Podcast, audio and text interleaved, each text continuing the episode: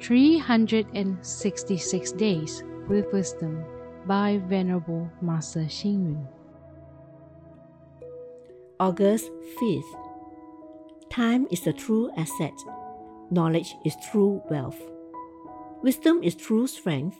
Good health is true joy. A person's life without vitality and good health is futile. This clearly shows the importance of good health.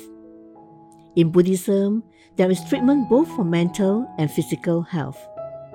To maintain good mental health, one should keep his thoughts pure, magnanimous, and compassionate. To maintain good physical health, one should bow and pray, offer incense, and do physical work. Actually, true good health conveys the following three meanings. 1. Good health benefits the common good of society. 2. Good health benefits our own physical and mental cultivation. 3. Good health makes a positive impact and contribution to future generations. Modern medical science not only uses gene therapy to treat diseases and maintain good physical health, it has also developed modern genetic technology to clone animals such as cows and goats. Whether genetic technology is beneficial or detrimental to the future development of society depends on the fusion of causes and conditions.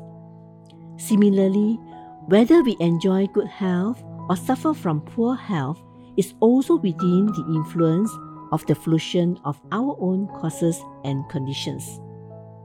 Hence, we should realize that our lives are influenced by causes and conditions. Even our future good or bad fortune is related to their effects.